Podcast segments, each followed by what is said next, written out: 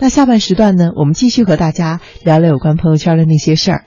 首先呢，我们想开始的一个话题呢，就是你会对刷朋友圈这件事情上瘾吗？呃，为什么提这个问题呢？是看到了有一位朋友在网上说啊，经常发现我在睡觉前呢，喜欢掏出手机来刷朋友圈，一刷之后呢，一个小时突然就莫名其妙的就过去了，而且好像刷朋友圈这件事情是让人刷刷的怎么刷都挺难停下来的一种现象。所以我在想啊，为什么我们刷朋友圈总是这种不知疲倦的这种感觉，这种上瘾的感觉，好像和我们在呃刷淘宝的时候那种感觉差不多。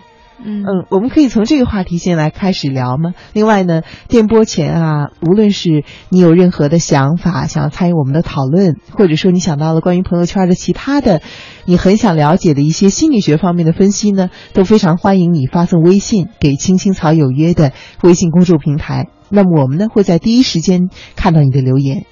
那就关于第一个问题，我们先来讨论吧。你说这个刷朋友圈的一种瘾是怎么回事呢？嗯，想象一下，如果说你在呃一个角落里面偷偷的看着别人的生活，看着很多人的生活，呃，但是他们却不知道你在看，哦，你感觉怎么样？嗯，好像有一种窃喜。呃，我想这是一方面哈，就是你在偷偷的看别人，但是别人还不知道，所以你想随便你怎么看，这是一种。但是可能同时呢，朋友圈也有获取资讯，嗯、获取资讯这样的一个需要哈。想看一下现在人们都在关心什么，他们都在做什么，好像也是我们了解世界的一个通道。而这个世界总是未知的，因为每天都不一样，每天都有新东西。啊、嗯是这样哎，嗯，我想起来，可能有些人觉得几天不看新闻，嗯就会有的时候觉得比较心慌，嗯。呃，感觉你好像跟这个世界脱离了，失去了联系，进而让人觉得好像没有安全感了。嗯，是这样子。你看，现在有时有时候，如果说发生了什么大的事情啊，比如说前两天大雨哈，嗯总是朋友圈和微博是最快的。嗯，还包括说，如果你在嗯、呃很关注你的朋友圈的时候，每天这样刷哈、也会让你跟你的朋友啊、同事啊聊天的时候有谈资，嗯因为你会知道大家最近都在关心什么，好像也能够有助于你的社交哈。嗯，嗯是这样。我看到有一篇分析中呢，讲到说为什么我们总是不知疲倦的刷朋友圈，他提到了一个很有意思的观点。嗯他说刷朋友圈呢，给人一种持续不断的反馈。他是这么说的，他说这种持续不断的反馈呢，就是你做出一个行为，马上就能够获得这个行为的直接的结果，这样人能够持续不断的获得成就感。嗯，他举了一个例子说，为什么呢？我们会很容易沉迷于游戏中，会对游戏上瘾，因为游戏中呢就存在着大量的这种及时的反馈。嗯比如说，你打掉一个怪的时候会有一个音效，那杀掉一个怪物呢，你会有经验值的提升。这种随时随地的反馈一直拉着你，吸引着你，持续不断的投入。你刷朋友圈呢，有的时候也是这样子。其实你只要轻点刷新，或者说你手指一个小小的动作往下一拉，你很快就可以看到新的讯息。嗯，这会有一种你很主宰这个地方的一种成就感。对，让你觉得付出的成本很低，但是你回到得到的回报却很高。呃，我看到这个的时候，我觉得诶，好像挺有道理的，因为曾经有一段时间呢，我对淘宝刷淘宝这件事情还是有点上瘾的。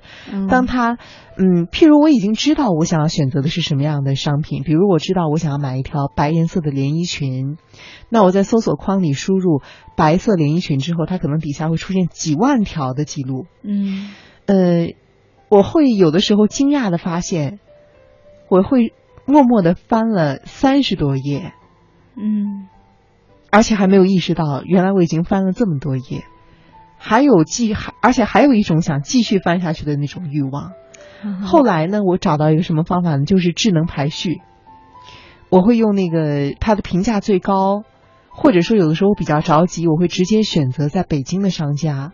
嗯而且我给我自己设定了一个就是限度，就是我只看前六页的，啊第七页无论它有什么，我都坚决不往后看了。就靠这样的方法戒除掉了对于淘宝的这个瘾，但是我还是有很多身边的朋友，就是说在面对这种浩如烟海的很多的选择的时候，他会不停的往后看，嗯不知不觉时间就这样过去了。嗯，所以今天看到他关于这个说持续不断的反馈的这个这个分析的时候，我当时觉得，哎，是好像是挺有道理的，好像淘宝也是这样，你毫不费力的就往后一翻，一下子出来很多的这种结果，似乎也是让你获得了持续不断的反馈。嗯嗯我想从心理学的角度来看，你描述的这些的场景啊，是关于心理的控制感。心理的控制感，嗯哼，就是说，虽然说淘宝的世界浩如烟海，非常的多，可是呢，那一切都在你的鼠标的控制之下。嗯你想，那一切都是你的，它都属于你，只要你想要去点开，它都可以为你开放。感有没有觉得那种感觉有点像你就是那个世界的女王，甚至是那个世界的上帝？嗯只要你动，它就会随着你的鼠标的动作来打开、关闭，都是你说了算。在游戏的世界里也是这样。对，所以呢嗯是关于控制感，嗯、还包括当你在说说啊那种及时的反应，我就会立刻想到，当一个小孩子在嗯八九个月那么大的时候，他会爬了，嗯然后呢，他开始有探索这个世界的愿望。其实，在那个年龄的孩子，父母会特别愿意给他买一种一碰就会响的玩具。哦，好像我有这样的印象啊。对，一嗯碰就会响，一摸就会动啊，这样的玩具，其实那个是对于孩子来说是非常兴奋的，非常快乐的，因为他会发现我有能力来控制这个东西，而他听我的。嗯，所以当我们再去一刷朋友圈，那个红点消失了。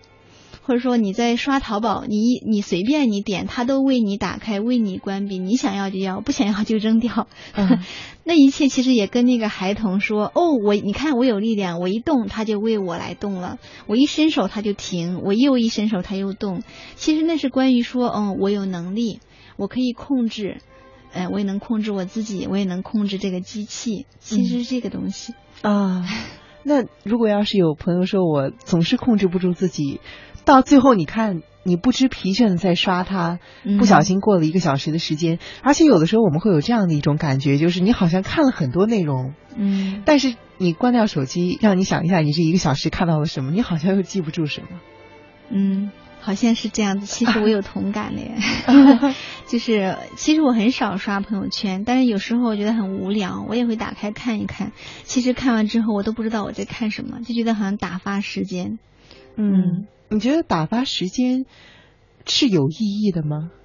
当然有意义呀、起码我不至于太无聊嘛。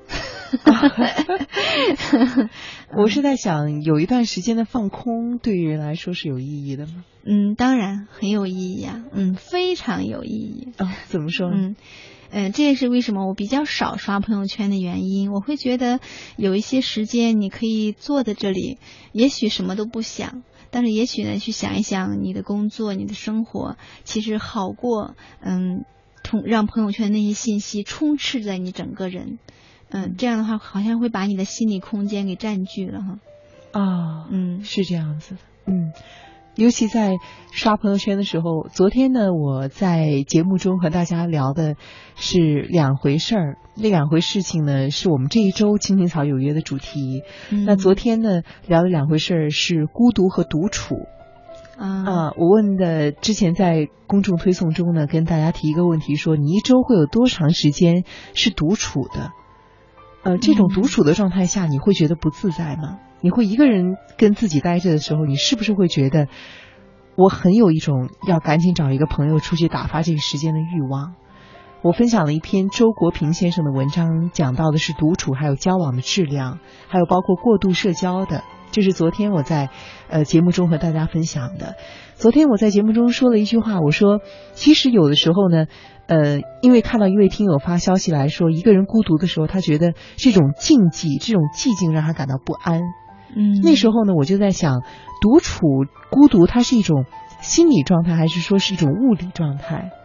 譬如我们在刷朋友圈的时候，其实朋友圈里除了现在开始有人分享歌曲，还有一些朋友小视朋友圈的小视频之外呢，朋友圈其实是静默的，它是无声的，对不对？嗯但是你看到大家呃往上翻的时候，看到那么多更新的时候，你似乎觉得那个地方是一个很喧嚣的世界。嗯，是这样，是有很多的声音。嗯，不同的人在发出不同的声音。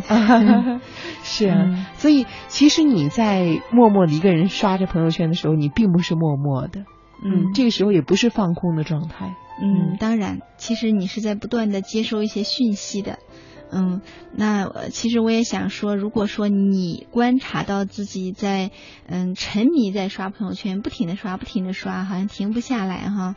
有一个可能性哈，我觉得大家可以去观察一下自己的内心，就是如果是那样的话，有一个可能是你感到对你的现实的生活是缺少控制感的。